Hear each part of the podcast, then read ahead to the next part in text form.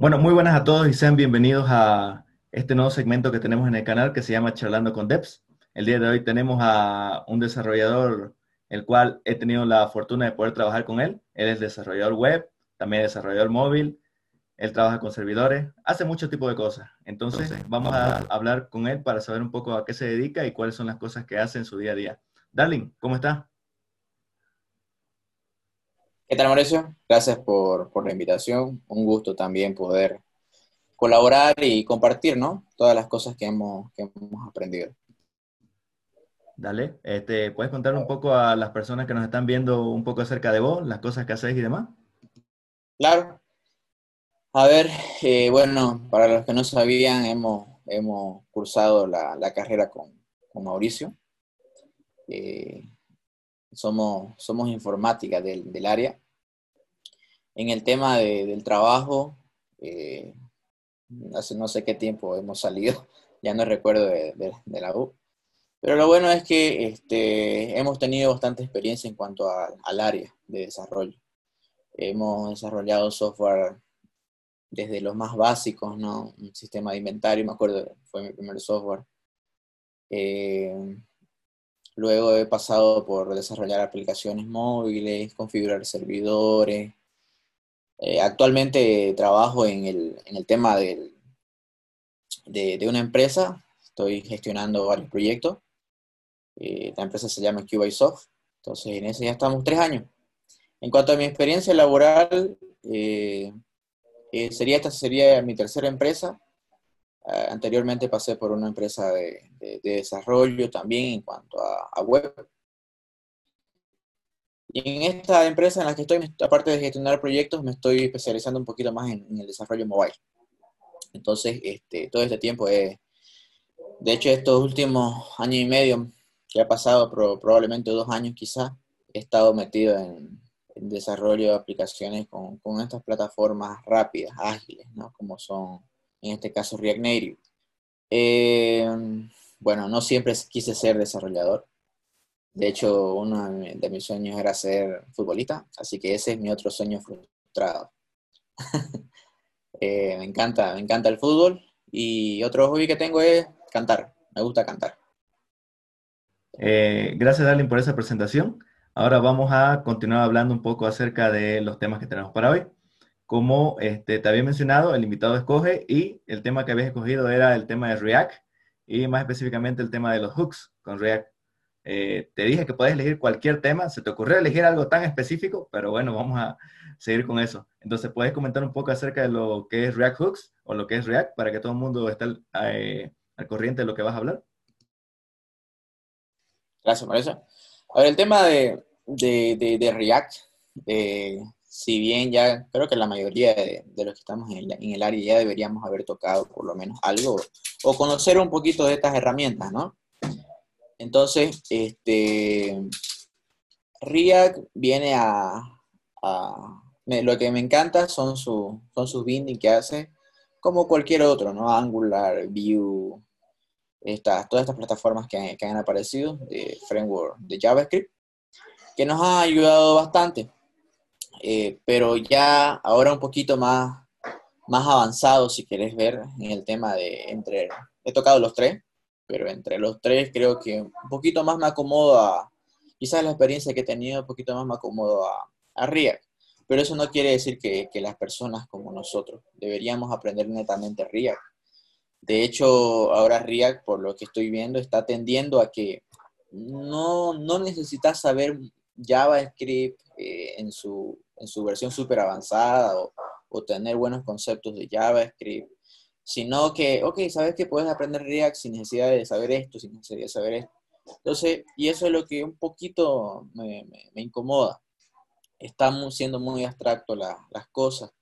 Entonces, este, decirle también a todas las personas que eh, sería genial que aprendan, por ejemplo, HTML o CSS puro, eh, no, no algo abstraído. Y JavaScript igual es muy importante. Eh, de hecho, lo que, les, vengo a mencionar lo hicieron por, tratar de, que las personas, el equipo de React tenía un problema de que las personas que venían de JavaScript eh, no le entendían mucho al dis cuando querían tocar React.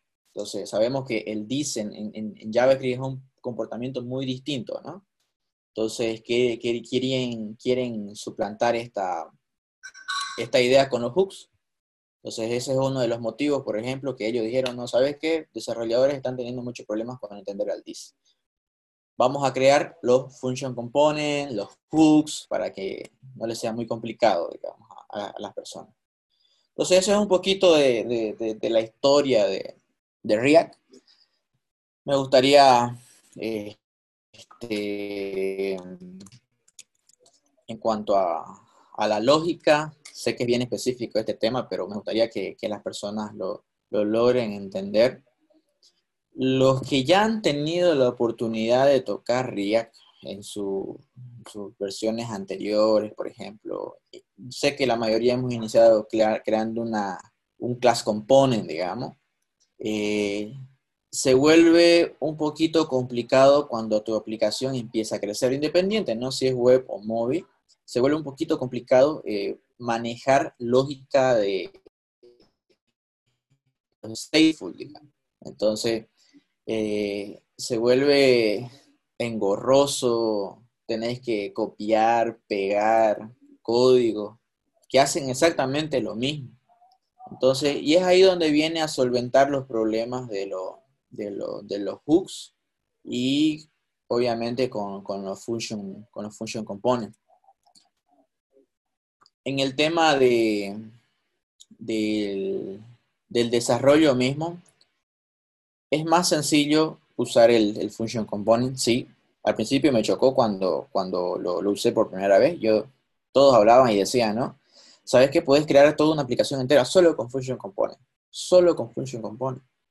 Yo decía function component, pero no me gusta, no hay, no hay estado, no hay un ciclo de vida, digamos, ¿no? Porque yo lo uso mucho, bastante en el, en el móvil, así que yo necesitaba saber el ciclo de vida de un function component. Entonces, y, ¿cómo es esto? Siempre tenía que esperar que, los props pasen al hijo, al, al, function component, y recién cambie. Entonces, me, empecé a quejar mucho. Pero de ahí le, empecé a hallar el hilo y me di cuenta de que no podía manejar estados locales, así como en un class component. Eh, me di cuenta de que el ciclo de vida no lo podía manejar de la misma manera. De hecho, solo el Function Component, la, idea era renderizar cosas y nada más, y se acabó. Pero este, ya con, esta salida que está en la versión de React 16.8, eh, que ya salió hace exactamente dos años, dos años, un año más o menos, 2019 inicios más o menos, eh, ha sido muy, muy impactante y además que su performance eh, ha, reducido bastante la carga cuando carga todo el, todo el core de React, incluso para el mobile. Eh, usar estos function components. Así que en cuanto a performance, y de hecho, este, ellos mismos dicen en, su plataforma que, que cuando toca minificar, digamos, eh, todo el código de, de React a, una web o a, o a una plataforma de mobile, las, las class components no minifican bien. Entonces es como que queda todavía y, y no se minifica bien, a diferencia de los function components que dice que, tiene un impacto realmente brutal. Entonces, eso es un poquito del, del, overview de la, de la function component. Ahora, sé que entrar un poquito function component con, con los hooks, igual, para mí fue muy complicado. Eh, en el tema de, por ejemplo, ¿para qué sirve el use state? ¿Para qué sirve el use effect? El use calva, el use memoiz, no tenía ni, ni, idea y no sabía cómo traducir, porque yo siempre, no,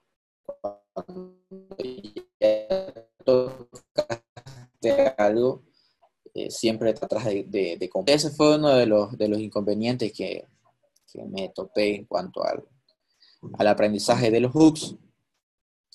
Pero es muy, muy poderoso ¿Por qué? Porque, a ver, en Vue.js o, en Angular están lo que se llaman los mixing, digamos. Entonces es como que tenés, tenés tu, plantilla de renderizados, si querés verlo. Y en cuanto a la lógica de, algo que, que querrás implementar, lógica de negocio, si quieres verlo ahí, ¿qué hace? Creas los mixings. Entonces crean, crean mixing, crean mixing, crean mixing, o añaden servicios, por ejemplo, en Angular, y ya puedes ir haciendo un poquito más escalable. Entonces, este, este, esta teoría no había en React. Sí estaban el, el, el HOC, que es el High Order Component, sí estaba el render, el patrón render props, por ejemplo, pero el problema era que tenías que volver a sobreescribir las cosas. Entonces, eh, tenías que, si ya tenías una aplicación bastante grande con todo React o con todo React Native, tenías que volver a sobreescribir si querías adoptar estos patrones de diseño, como se lo hace, por ejemplo, en, Angular o, en Vue.js.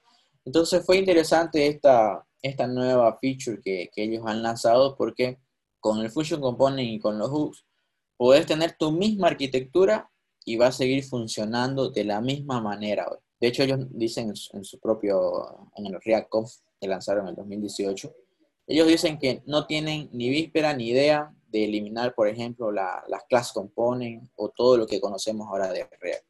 Así que para que no nos preocupemos, si ya tenías un proyecto y necesitabas migrarlo, va a funcionar de la misma manera si querés usar ahora los, los function component con, con, los hooks, digamos, ¿no? Entonces, y entonces el problema en esto ya hacía, que necesitabas vos tener centralizadas ciertas lógicas para poder reusarlas en, los componentes.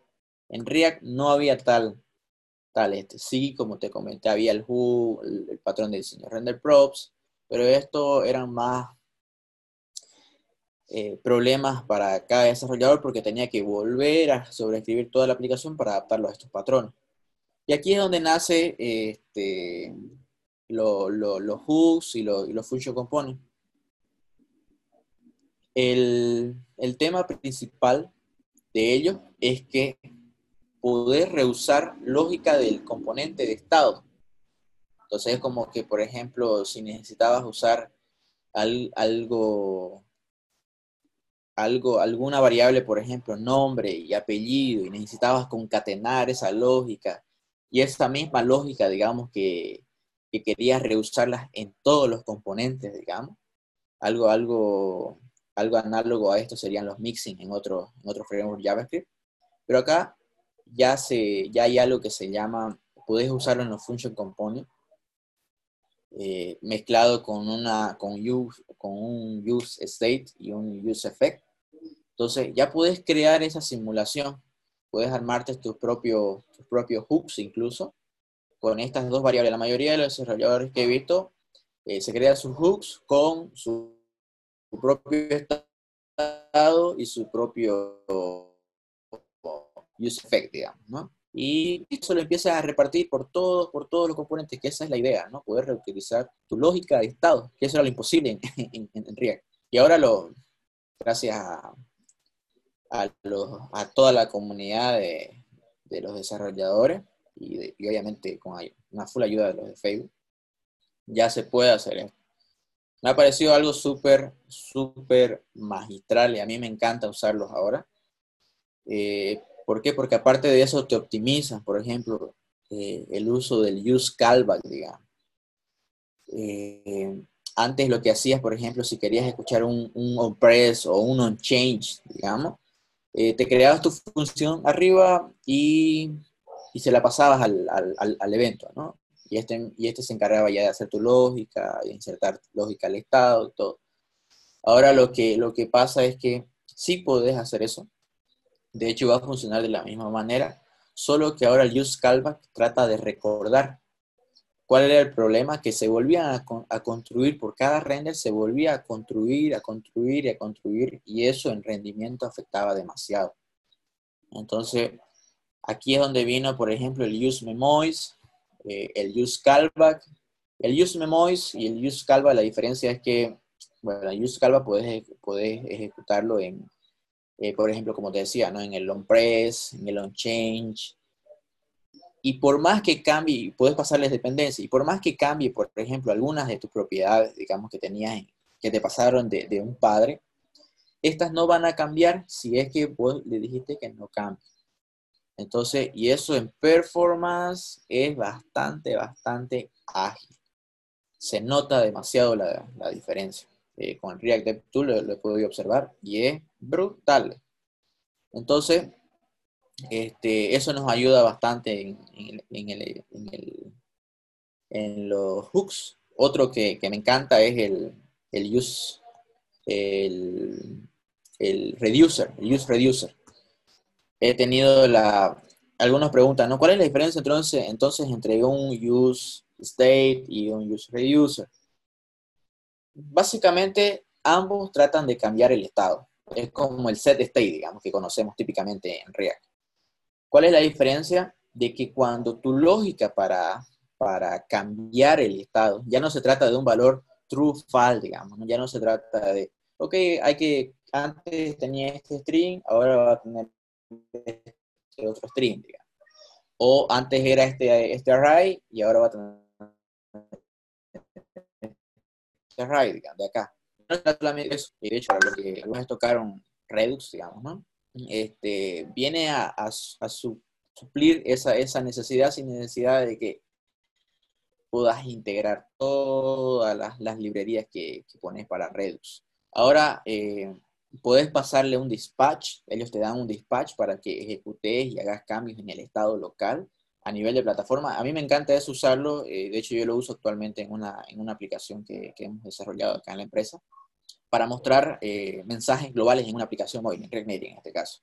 Entonces, yo, mi favorito es, el User Reduce, porque ahí ya no se trata de que cambias solamente un estado, sino cambias del objeto, cambias esta propiedad, digamos, ¿no? O de esta propiedad, esta propiedad, esta propiedad, cambias solamente eh, cierto, cierto valor. Entonces, cuando ya se trata, yo te aconsejaría que uses un use reduce, reducer, ¿no? Y, el, y por ejemplo, hay, hay métodos o funciones que, que vos usas en el render, en el render mismo, normalmente a veces, ¿qué es lo que, qué, es lo que hace uno? Agarras y, te creas, ¿no? Bueno, esto es un método calculado, digamos. Entonces, no sé, necesitas mostrar una suma, mostrar ciertos valores, que ciertas funciones que, te devuelven un valor para mostrarlo en la vista, pero que necesitan ser calculados primero, aquí te viene y, viene la salvación, el use memoirs. Eso es, otra de mis favoritas. De hecho, es, complejo al principio para mí personalmente eh, usarlo, porque, pero, ¿cómo decía yo, no? Si, ¿Cómo funciona esto? Entonces, y de ahí cuando debes a lanzarte, ¿no? como en todo, eh, te empezás, empezás a probar ciertas cosas, ves realmente la diferencia. Entonces el use memoirs es un valor, si querés verlo, es como un atributo más de, tu function component, así como un state, un valor del state, que lo pone, pero que graba, memoriza. Entonces es como el callback, solamente que esto te devuelve un valor, no, no, necesitas eh, ejecutar una función o algo así, te devuelve un valor real que lo pones en tu render y ahí viene la magia otra vez vuelve a recordar, si es que cambiaron los props del padre. Y vos le dijiste que, ok, pueden cambiar los props del padre, pero si no cambia este, vas a tener, vas a seguir siendo el mismo valor. No que anteriormente, no, cambiaba los props del padre y tenías que, ejecutar un, un component should update, digamos, si debería modificarse el componente y todo eso. Entonces era un poquito más complejo solo que ahora eh, ya está memorizado. Si, si, vos le dijiste que solamente este campo se va a calcular cuando este, este props cambie, digamos, o este otro parámetro cambie, recién va a volver a ejecutarse otra vez el, valor, ¿no? Va a volver a recalcularse. Eh, eso es por el por esto por estos pequeños hooks o pequeños overview que he podido observar. El que más me encanta, de hecho, es el, el use effect. Es el común, ¿no? Y es el que más te choca cuando, cuando cambias de, de un class component a un function component, digamos. Porque normalmente vos decís, ok, ¿dónde está el component? Did mount, Component will mount. Component did update. Y no hay eso acá. En, un, en una sola función, useEffect lo controlas los tres. No es que este, te creas función por función, no, en una pasa todo. Y puedes usar muchos, imagínate que podías usar muchos componentes did mode, component will, y component did update. Puedes usar n veces, puedes volver a reusarlo. Entonces, no es que, por ejemplo, nosotros teníamos eh, en component did update traer algo del API, hacer otra cosa, hacer otra cosa, hacer otra cosa. No, ahora acá con el use effect puedes separarlo. Mira, ¿sabes qué? Este effect solamente me va a servir para traer o consumir cierta API. Siempre y cuando este prop aquí cambie, por ejemplo, podrías decir. Luego, en otro lado allá de tu aplicación, en un helper que tenés, ahora este otro effect me va a servir para eh, qué sé yo, suscribirme a ciertos eventos. Incluso vos en el mismo Use Effect, eh, si, ya uno estaba acostumbrado que en el, en el, en el mount te suscribías a un evento y en Will and Mount removías el, el, listener, digamos, o ya no, o dejabas de escuchar ese evento, lo mismo, en Use Effect puedes hacer exactamente lo mismo. Solamente que al principio es complejo, pero una vez le, le pillas el hilo, facilingo, fácil, fácil de desarrollar y implementar. Entonces, este es un poquito el, overview de todos los, los hooks. Como te digo, probablemente quizás es un tema más muy, muy específico, pero es importante que, que toda la comunidad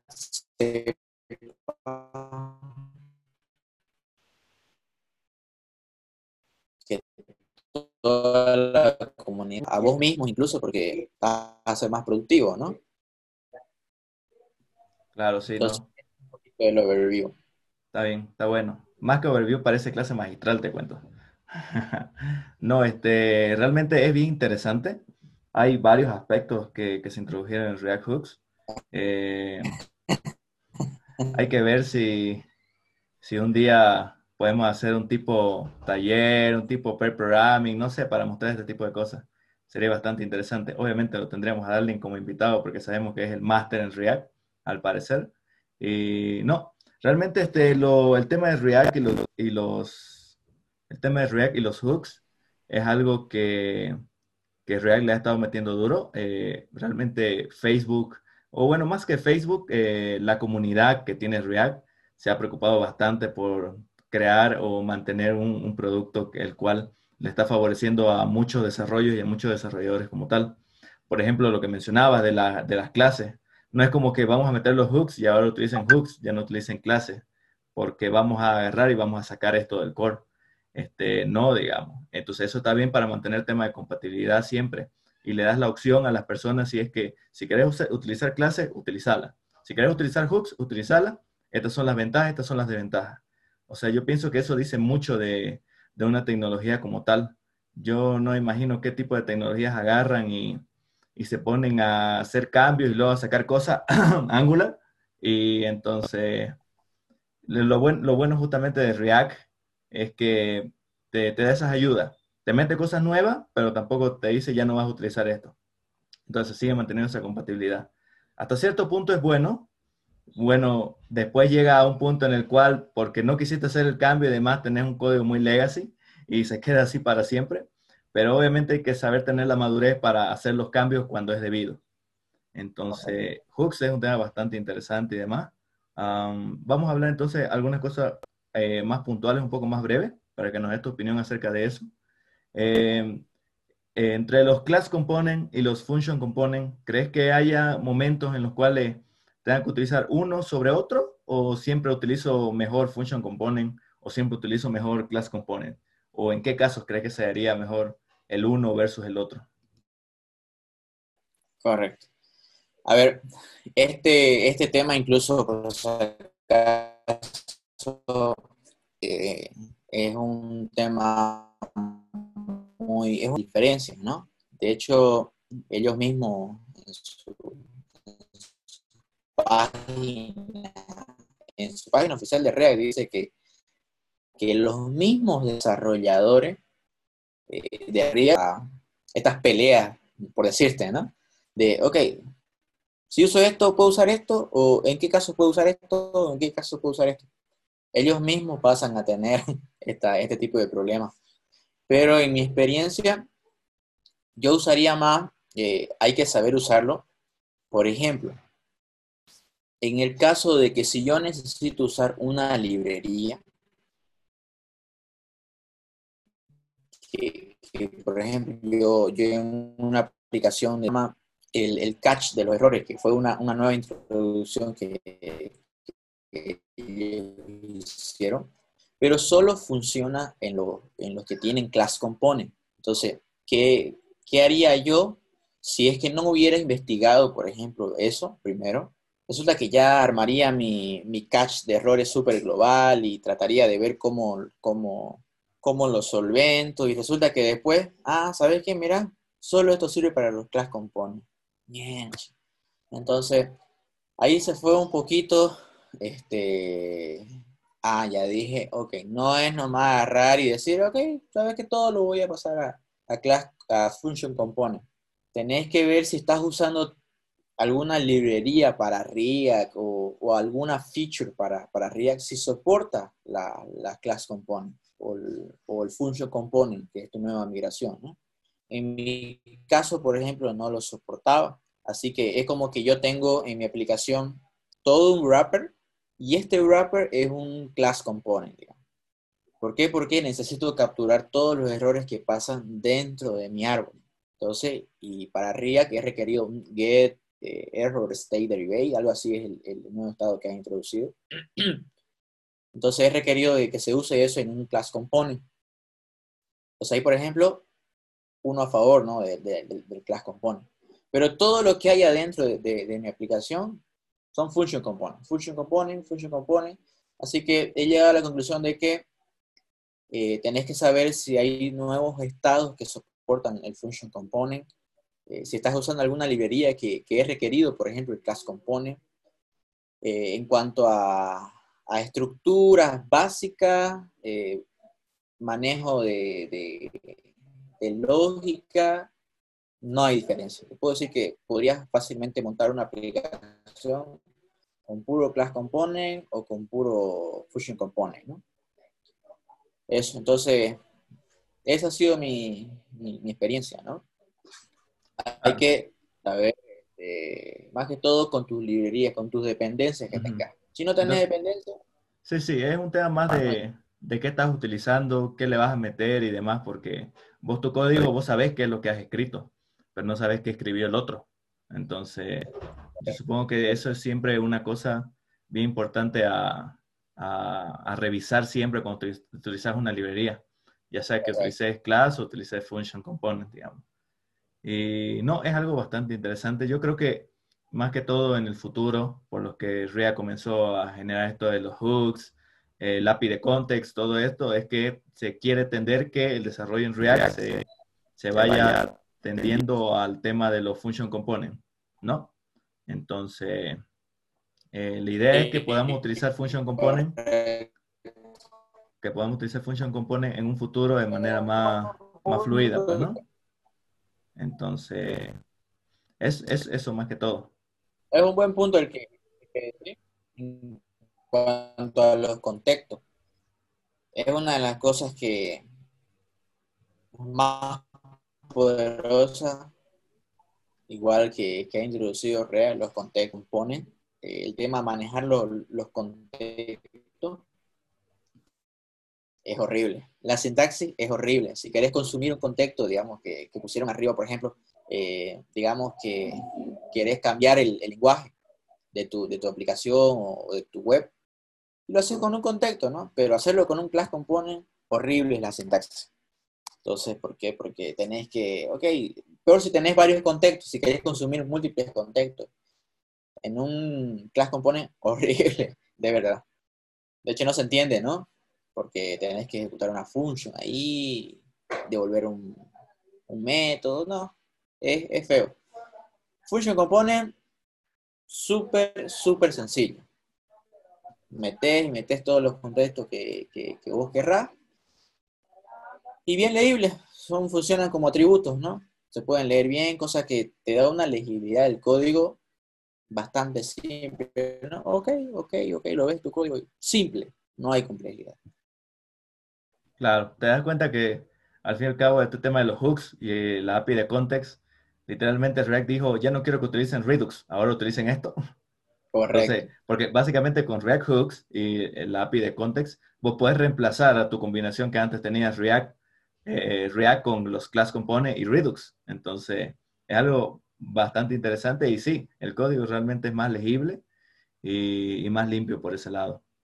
Es, algo bueno, es algo bueno porque están intentando eh, direccionar el desarrollo que tiene React o la forma de trabajar a utilizarlo de cierta manera, porque al fin y al cabo JavaScript como tal es multiparadigma. Puedes hacer programación orientada a objetos, puedes hacer programación funcional, programación reactiva. Entonces, este tema de la introducción de hooks al menos está ayudando a poder direccionar el desarrollo de React para que así, obviamente, teniendo esta homogeneidad, este, se vaya trabajando en mejoras y cada vez sea mucho mejor el performance de, de la misma librería como tal. Entonces, sí, es bien interesante. Ahora, vamos a pasar a un tema más, no sé si controversial o más, o más divertido, por así decirlo. Eh, queremos escuchar un poco alguna de las anécdotas que tenés utilizando justamente React Hooks. No sé si te ha pasado que lo estabas implementando o por implementarlo quizá como algo nuevo, has metido la pata en algo o quizá este, te ha pasado alguna experiencia que por haber hecho esto de esta forma ha pasado algo muy interesante en el código que no debía haber pasado. No sé si tenés algunas historias de esa. Sí, tengo, tengo una en particular que eh, justo estábamos, eh, es con, con las class component. Justo estábamos haciendo una, una aplicación móvil y bueno, ya teníamos que lanzarla, tenía que estar en la tienda, el cliente siempre presiona. Y bueno, éramos creo que unas cuatro personas desarrollando sobre esa aplicación. Y resulta que este, ya tocó subirla, digamos, por decir, o generar una pecaya por lo menos para que, para que se calme el cliente, por decirte. Y te funcionaba bien, digamos, ¿no? O sea, en desarrollo, eh, estaba todo tranquilo, no tenías problemas, pero resulta que lo, lanzabas al, release y,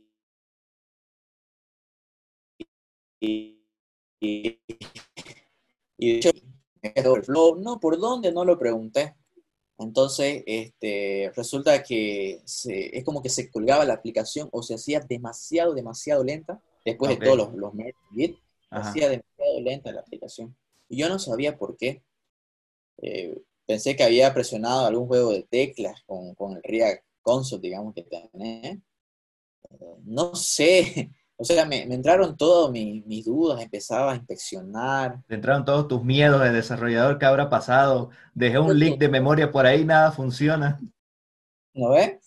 Típico, o sea, ya empezás a entrar en, en, full histeria, digamos, ¿no? Y, al menos todos los cuatro, la full histeria colectiva estábamos. Y de pronto, eh, en uno de los merch, me fijo un console, un console.log. De hecho, vos estabas ahí. Sí, me lo recuerdo. Toda la aplicación se tiró porque alguien, no vamos a decir nombre, pero alguien dejó un console log en el, si no me equivoco, era en el component dit update, ¿no? Eh, component dit mode era un console.log. todavía. Console.log, abrí paréntesis, dis. Fatal eso fue, fatal. Ya no sé cuánto tiempo estuvimos con eso. Y ese, y vos sabés en la presión, vos sabés ahí la, la presión que había. No, claro, el cliente no quiere esperar, a él no le importa, no sabe qué es un console log, nada. y ese, sabes que es una experiencia brutal. Desde ahí desde ahí sabes que hay, algo que para lanzar las aplicaciones a producción que me forzó a aprenderlo eso. Eh, hay un plugin de Babel que te remueve todos los, todos los consoles, ¿no? Entonces, cuando lanzas a producción ya, y además que te optimiza la memoria, pues, porque el console trata de, ejecutar la sentencia siempre, ¿no? Y en producción eso ya no es viable. Claro, ya no, ya no es necesario, digamos, no, no tenés que, más bien, más bien implementaste eso, digamos. Si no, imagínate que se te pase otra vez entonces, lección 1, eliminar los consoles. lección 2, hacer, hacer el review de los pull requests siempre para ver qué rayos están metiendo. Entonces sí, es complicado, sí, me recuerdo muy bien, me recuerdo muy bien. Y si la persona que lo hizo nos está viendo, sabes lo que hiciste. Eso fue pura maldad. Entonces. Eso fue maldad pura. Eso fue maldad pura. Fue maldad pura. Pero bueno, la cosa es que se solucionó y seguimos adelante de ese aspecto. Eso todo bien. después, otra cosa que nos interesa también siempre saber es cuando estamos desarrollando aplicaciones con alguna tecnología. No sé si conoces algunos proyectos en los cuales vos te basás algunas veces como diciendo, yo utilizo eh, la estructura de carpeta de este proyecto o este proyecto me parece muy bueno para una persona que está empezando. No sé si conoces alguno que, que puedas recomendar. Sí, de hecho yo, yo inicié en el tema de, del desarrollo mobile con, con tuve que aprender primero React, de React Native, pero yo ahí decía, escucha, y es como que venías acostumbrado de, yo, yo venía de, del desarrollo web, y bueno, pues no, on Rails, digamos, ¿no? Ya, listo, tenías tu, tu, estructura de carpetas, aquí son los controladores, nueva ruta. Y venís, por ejemplo, de, del árabe y de todos estos frameworks web, ¿no? Que ya tienen cierta estructura. Y bueno, venís, te metes a React Native por, primera vez, algo móvil. No vos sabés muy bien que no me gustaba el desarrollo móvil. Entonces, este, y ves solo un archivo index.js. Y un montón de archivos que ni idea con, con, tu lógica, ¿no? Es más de, de, de, compilado. ¿Cómo hago esto, no? Entonces, algo que me ayudó bastante fue fue su, documentación, aparte de, la de React Native, la de Airbnb. Ellos tienen bastante, bastante documentación sobre estos temas en cuanto a su estructura, experiencias que ellos han tenido, eh, si usar siempre Redux o no usarlo, porque una de las cosas que a veces uno aprende, por ejemplo, en un tutorial de, YouTube, es que, ok, usaron Redux, ya listo, hay que meter todas las librerías cuando inicias un proyecto, ¿no? empezás a meter todas las librerías y te das cuenta de que no necesitabas, por ejemplo, un Redux Stone, un Redux Saga, digamos, no necesitabas. Entonces, y es solamente porque ya te, acostumbraste así. Y, la estructura en cuanto a los folders la saqué de Airbnb. Entonces tengo yo mi config, mi, mi módulo, mi component. Eh, algo que yo siempre aconsejo es que si estás desarrollando en este caso tema de ya sea web o, un móvil, siempre sobreescribir los componentes. No uses, por ejemplo, el text input de, de, React Native crudo, digamos. No uses un text de React Native crudo, sino eh, sobreescribirlo. Créate un wrapper y, y ese usarlo por, por todos lados, ¿no? Siempre, eso me ha ayudado hartísimo cuando te toca después meter traducción, por ejemplo, ok, ya sabes que mi text ya está centralizado por todos lados, así que ya, ya este es más simple. Eh, no le gustaba al cliente los botones que, que, son cuadrados, digamos, ¿no? Quiere un border radius ahí, imagínate si lo tenías pringado por todos lados, ¿no? Entonces, siempre sobreescribirlo. Eso me ha ayudado bastante. Claro, sí. Y justamente algo que habías mencionado, ya que hablaste de Airbnb, en, en, otra, en, otras, en otra entrevista que tuvimos justamente con, con Luis Fer, con Luis Fernando, este, justamente él hablaba también de desarrollo mobile específicamente, ya que él ha estado trabajando con eso. Y él también nos recomendaba algo que le agradó bastante fue que Airbnb en su momento contribuyó bastante al tema de, específicamente al tema de React Native, con un montón de componentes, con un montón de buenas prácticas, los linter, todo, digamos. Entonces, fue algo que impulsó bastante al desarrollo de React Native en ese entonces. Entonces, sí, hay realmente grandes empresas que ayudan a poder este, dar, si querés verlo así, buenas prácticas o herramientas en las cuales vos te puedes basar o, te pueden ayudar a comenzar. Otra que también me recuerdo muy bien que, que hablábamos con, con Luis Fernando del tema de Wix. Wix también contribuyó este, al tema de React Native porque hizo componentes y demás. Entonces, yo creo que eh, por esa parte de los proyectos, eh, las empresas las cuales utilizan este tipo de tecnología, en primer lugar te dan un respaldo de que la tecnología es buena. Bueno, no sé si buena, pero quizás está respaldada por una empresa la cual tiene desarrollo y invierte tiempo y esfuerzo en poder mejorar justamente estos temas de desarrollo y se preocupa por la comunidad que tiene esta tecnología. Porque si la tecnología muere, ellos pierden dinero. Entonces, es algo bueno quizá para nosotros los desarrolladores, que, que también tendemos a buscar qué tecnología vamos a elegir para desarrollar nuestra siguiente aplicación. Entonces, es, algo, es algo a rescatar. Igual siempre la documentación, no hay mejor lugar que la documentación. Aunque también, como lo hablábamos antes, el 99% de las veces está bien y siempre va a haber ese 1% que tenés que irte a Stack Overflow para buscar la respuesta correcta porque no lo colocaron o pasa algo. Entonces, eh, es complejo, es complejo esa parte. Um, vamos, a ir, vamos a ir acabando con esto. Este, queremos escuchar algunas recomendaciones que tenga, algunas recomendaciones, conclusiones del uso de React, del uso de hooks que, que, nos puedas dar, tanto ya sea para desarrollo web, para desarrollo mobile igual estaría interesante porque sé que hablas de tu experiencia por React Native. Entonces, algo que puedas decirle justamente a nuestra audiencia que está escuchando, de qué nos puede decir vos como desarrollador en React. A ver, en el tema de, de del framework React, a mí me, me gustó, pero siempre es bueno decirle a todas las personas que, que, no porque te guste te vas a sentir cómodo ahí toda la vida y vas a aprender eso.